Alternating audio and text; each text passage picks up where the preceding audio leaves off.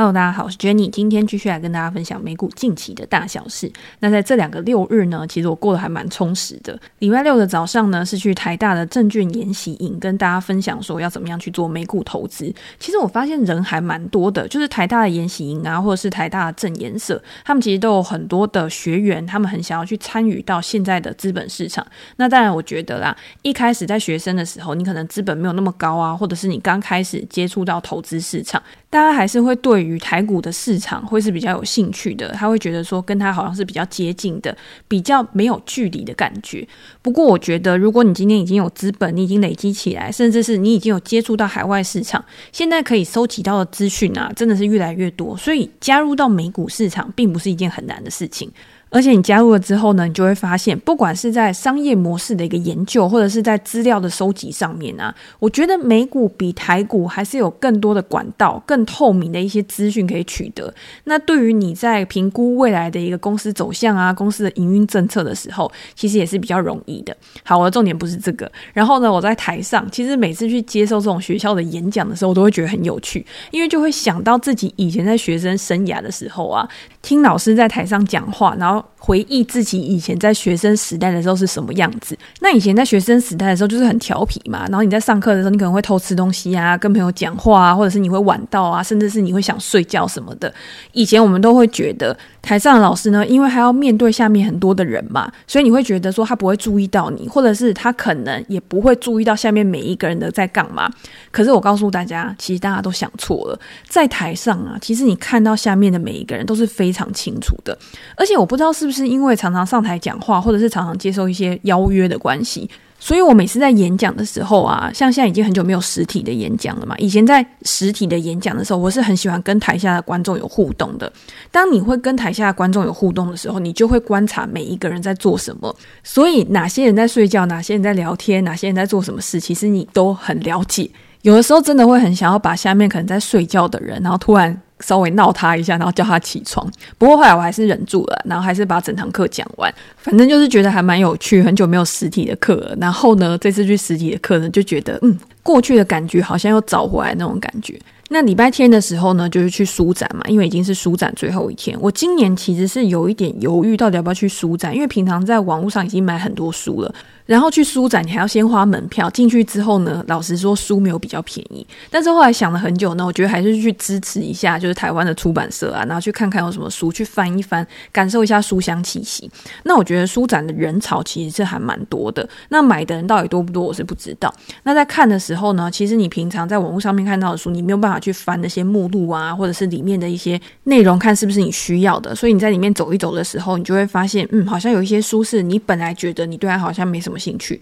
但是看了之后呢，你就会想要去买。那我觉得这个就是书展，然后把所有的出版社集合在一起的一个意义吧。那之前有很多人问过我说，到底我是看电子书还是看实体书？我这边也可以跟大家分享一下，其实我是有看实体书，也是有看电子书的，但是我会依照书的类型不同去做一个分类。比如说，我觉得这个书呢，它是比较属于那种休闲性质的心理励志啊，或者是一些成功学的，那我就会比较想要看电子书，因为它不需要你常常做笔记，或者是不需要你去思考，然后可能前后翻阅的书。这个时候呢，电子书它就会比较好用。可是如果是那种比较厚的书，譬如说像教科书啊，或者是历史的书，或者是那种真的比较硬的书，你必须要在看后面的时候呢，你又要往回前翻的。那这种书呢，我就会比较喜欢买实体书，因为电子书跟实体书相比，它翻页的速度真的是比较慢。只是电子书它的好处是可以随身携带，如果今天可能要出门啊，你要放在包包里面的话。那一本薄薄的电子书里面一定可以满足你所有的需求嘛？因为一个机器里面它就可以装非常非常多本书。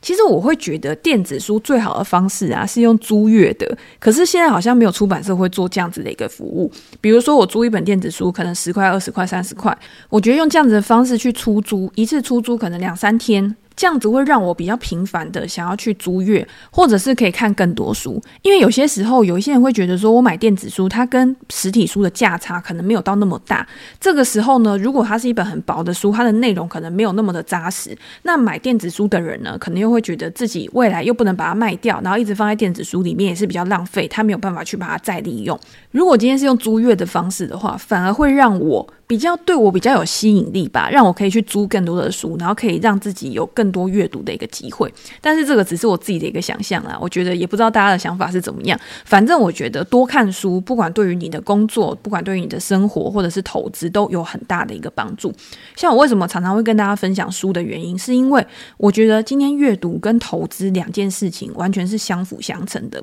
你今天在评估一家公司的时候，你要了解一家公司的商业模式。其实这些基础的知知识啊，都是你平常在看一些传记，在看一些商业传记好了，一家公司的发展历史，或者是商业的策略规划的这些书，其实它都是有非常大的一个帮助的。那今天你也可以假设，如果今天我是这个书里面的某一个主角，我是这个书里面的领导者、经营者的话，我在当下会做什么样的一个决策？因为不一定每一个人他都有机会当老板啊，不一定每个人他都有机会去当管理职。但是呢，当你从这个书里面，从前人的经验去学习的时候，以后你遇到这样子的一个情况，甚至是你的主管、你的上司，他在请你帮助他去做某一个专案的时候，都可以从书里面的内容去举一反三。甚至是你在遇到某一个投资的案例分析的时候，你用书里面的整个整体的框架去做一个分析，会让你更有逻辑的去做这件事情。反正重点就是阅读，绝对可以帮助你在投资上面，然后在思考上面都有很大的一个注意。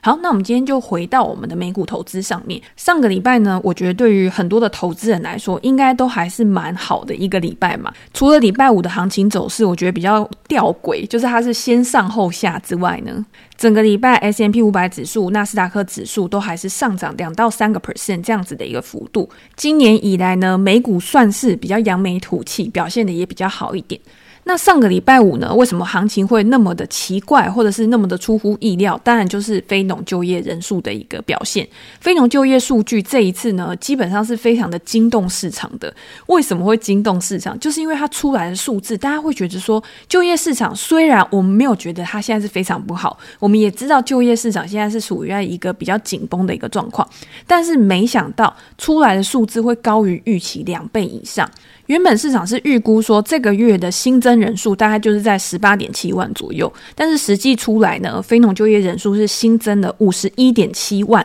大家听到的时候就跟我看到的数字是一样的。我那个时候看到的时候，我想说，嗯。是我看错了吗？但是呢，实际上就是这个样子。失业率呢降到五十年以来的一个新低，表示说当前的劳动力市场今年在联准会去年那么快速的一个升息之下，已经达到了四点七五，快要到五个 percent 以上的一个水准。但是呢，劳动力市场看起来依然稳健。今天劳动力市场如果是比较好的一个状况，民众的所得呢也是在持续增加的，当然消费也会被带动起来，整个经济呢就是这样不断的一个循环。这个在我们之前有跟大家做一个分享。所以今天如果劳动力市场出来它的数据是 OK 的，那就代表跟我们上一集讲的东西一样，联准会它是不是还有本钱可以持续的去做一个紧缩，甚至是我就是维持在我现在这个阶段。我现在呢，也不用太快去转向一个宽松的环境，反正就让经济软着陆，反正就让现在马照跑，舞照跳，一样可以继续过下去啊！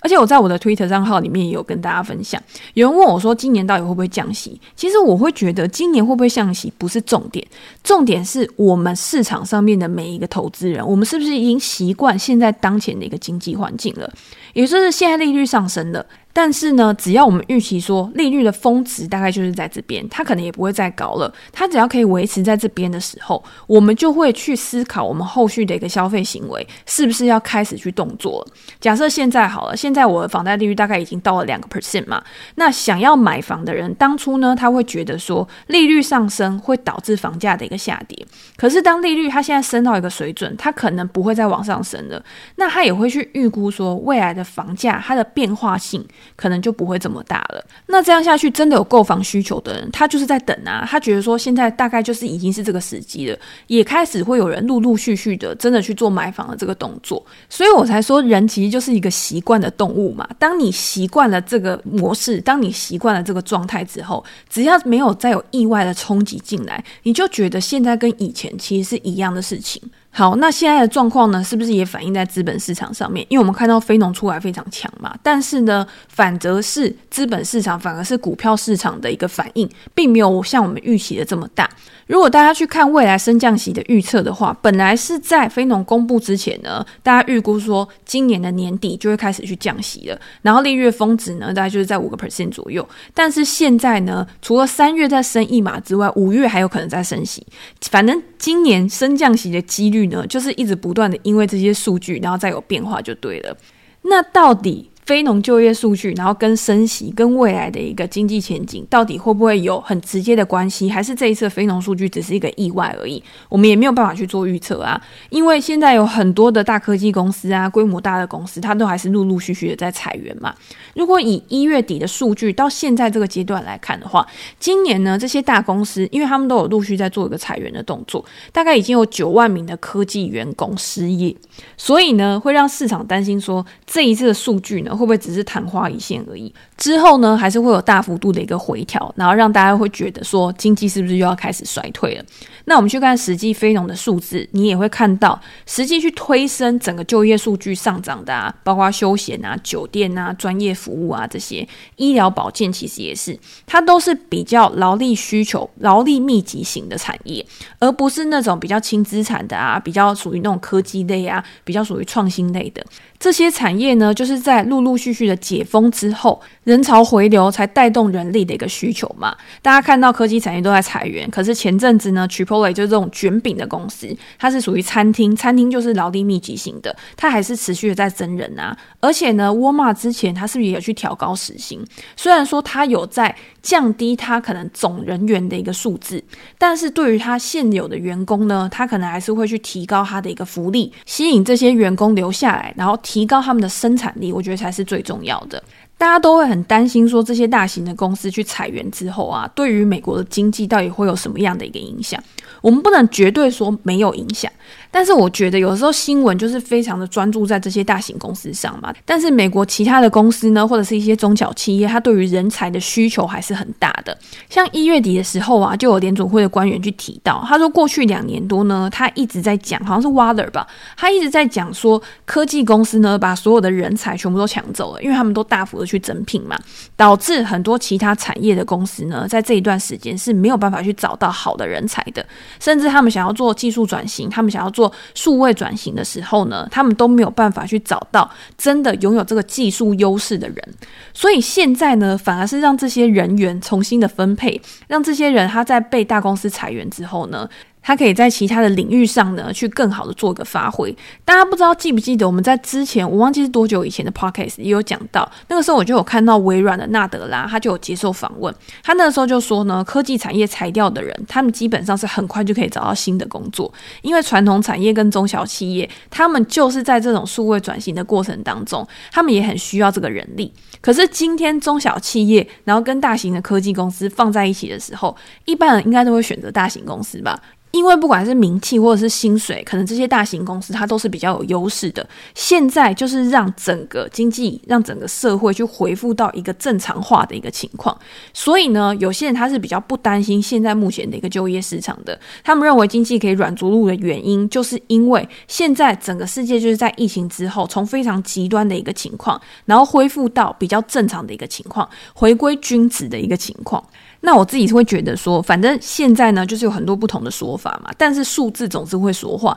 我们就是一直持续的去观察，说现在的经济数据，现在的一个就业市场的一个状况，是不是真的可以维持这样子优异的一个趋势？下一个月出来的时候呢，是不是不会有那么大的一个转折，或者是不会有那么大的一个回调？如果真的是这样子的话，那或许经济软着陆真的是可以实现的啊。因为毕竟联总会它的一个目标，打压经济，然后让经济放缓，让经济不要过热。目前看起来呢，确实都是有成效的。我们之前也讲过嘛，你在其他的经济数据，不管是 ISM 制造指数啊，或者是其他跟生产、跟制造相关的一些数据，其实确实都是有放缓的。在上个礼拜公布的平均时薪或者是平均工时，其实也都是处在联总会他想要去达到的目标上面。这个月的平均时薪呢，比上一个月成长了大概是零点三个 percent，这个是低于上一个月的零点四的一个成长率。那年增率呢，四点四个 percent 也是低于上一个月的四点六。九月的时候哦，还高到五个 percent 以上，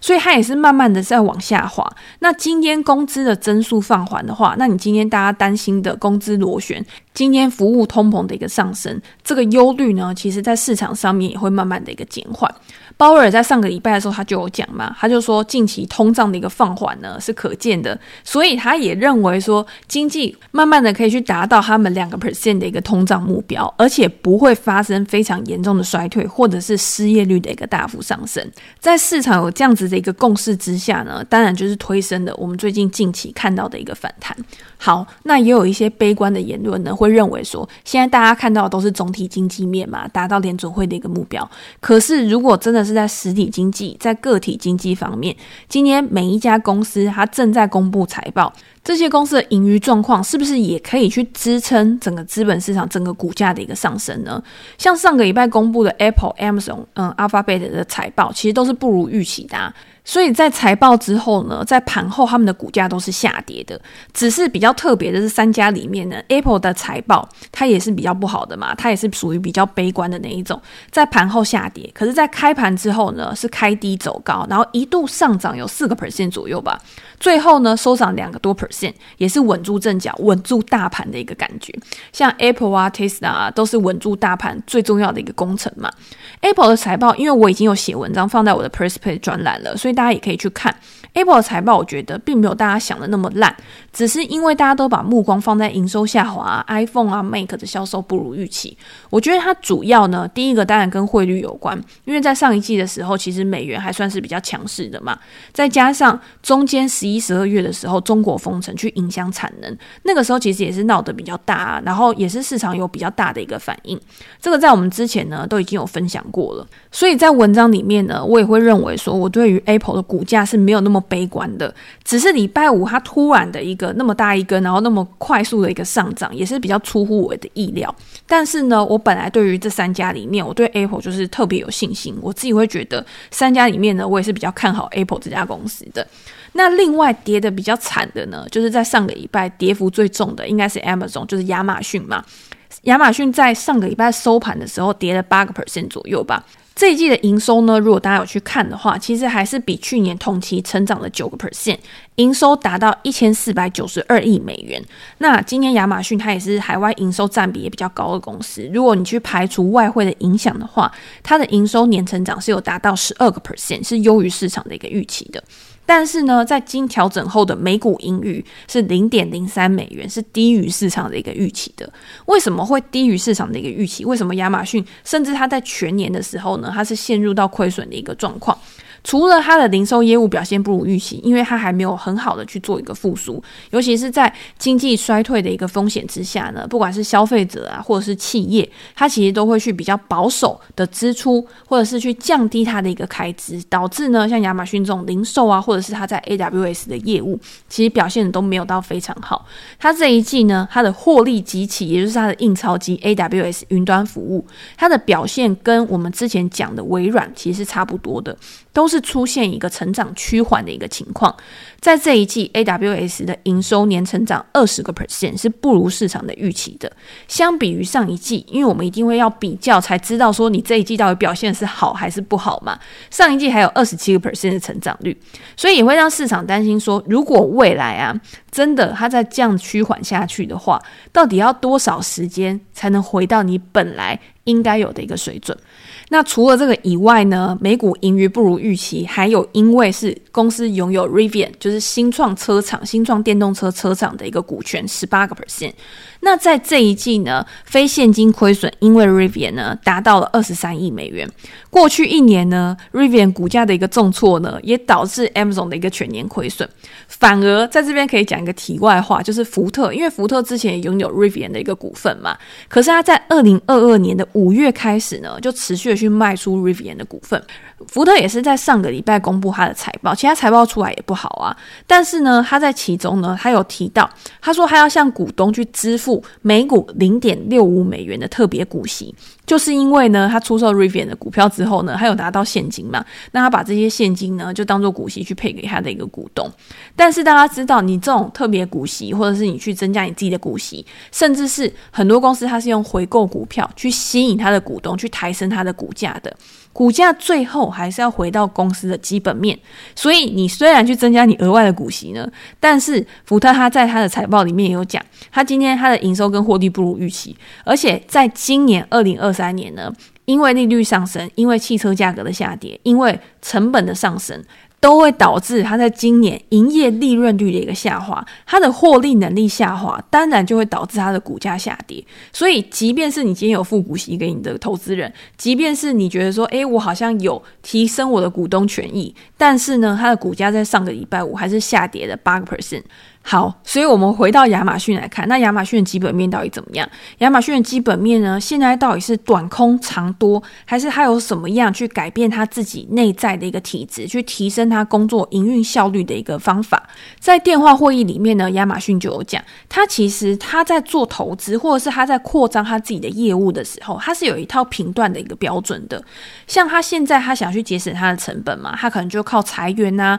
它可能就去降低它自己的一些投资啊，一些支出。出啊，还有，他也有宣布，他也有告诉投资人说，他要去暂停他生鲜杂货实体店面的一个扩展，因为他们想要评估说，看有没有一个更好的方式，可以去更有效率的营运，可以去提高他们的一个获利能力。亚马逊他在二零一七年，他去收购了全食超市嘛，那他在收购之后呢，他就是希望可以借由他本来在电子商务的一个优势，然后去做一些虚实整合，去抢占实体商店的一个商机。那他近期呢，也把他的重心去。导入到他们一个 Amazon Fresh 的一个部门上面，在疫情期间呢，非常快速的去扩张，然后拥有数十家的一个店面。可是这些店面呢，在营运的时候也是非常的烧钱嘛，因为在很多的杂货上面，有一些东西它可能保存期限比较短。你今天你保存期限比较短，如果今天没有销售出去的话，它就变成一个消耗，它就变成一个浪费。第二个呢，他们有发现说，某一些特定的商品啊，消费者他们还是喜欢去实体店里面做选购，或者是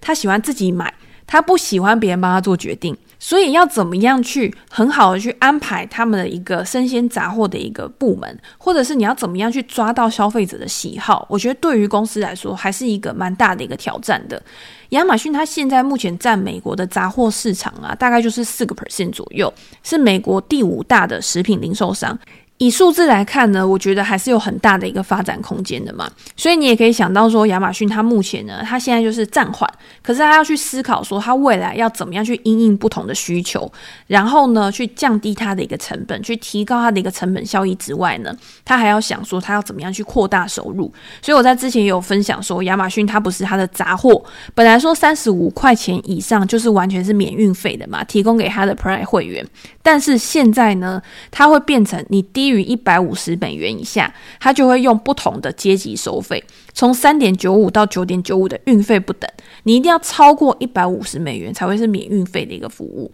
我觉得这个也是可以去帮他开拓一些收入来源，去降低他的一个成本压力。那当然，后续呢，消费者怎么样去接受，又或者是呢，后续会有什么样的一个演变或者是一个变化？那我们可以就是持续的去观察公司的一个表现。那对于亚马逊的财报呢，我有写一篇文章在我的 Pressplay 专栏，如果大家有兴趣的话，可以去看一下。因为最近真的有非常非常多的财报，非常非常多很重要的公司啊，都公布他们自己的一个财报状况。目前在 S M P 五百的成分股里面，已经有超过一半的公司都公布财报了。那在这一半的公司里面呢，有七十一个 percent 的财报是优于市场的一个预期的，大概二十六个 percent 的财报是低于市场的预期。大家会觉得说，嗯，那好像优于预期的数字还蛮高的嘛，比重还蛮高的啊，那表示资本市场应该还是很好啊。但是这已经是近几年来的一个低标了，它是低于五年跟十年的一个平均水准。再加上呢，有很多公司它是在之前一直去调低它的财测的嘛，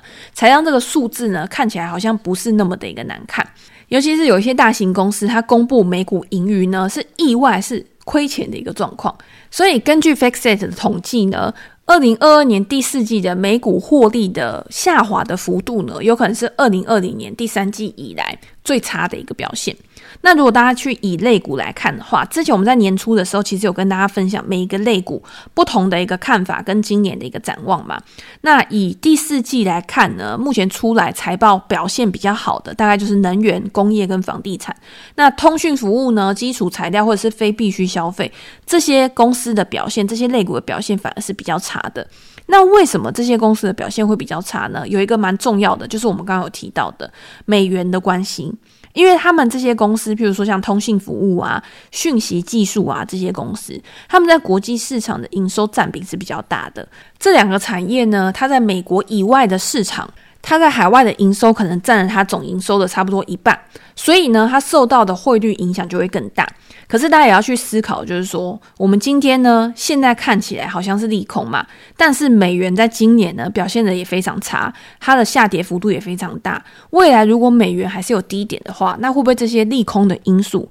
在未来在下一届表现就会变成利多的一个因素？这些呢都会在我们的文章里面也都会有讨论到。那之后美元的一个走势呢，因为我们在上一集已经有讲过，之后如果它还有什么样的一个变化的话，我们也会再跟大家做一个分享。总之，我觉得大家在看总体经济趋势的时候呢，你一定要看一个延续性，或者是现在如果市场它已经有一个反转的情绪，它现在整个氛围是比较乐观的一个情绪的话，你就去观察有没有哪一些事件会去扭转当前的一个状况的。但是如果你是想要做一些个股的投资啊，想要做一些比较呃。基本面的一个分析，一个估值的一个投资的话，我觉得反而在现在啊，你会看到很多的利空，它可能会去强化，就会去放大那个利空的。那这个时候搞不好就会给你一个新的投资机会，新的一个潜在的获利机会。那我觉得这个就是个股投资人、主动投资人他必须要去做的一个功课。好，那我们今天呢就先分享到这边。如果大家有任何的想法，或者是想要问的问题，或者是想要讨论的主题的话，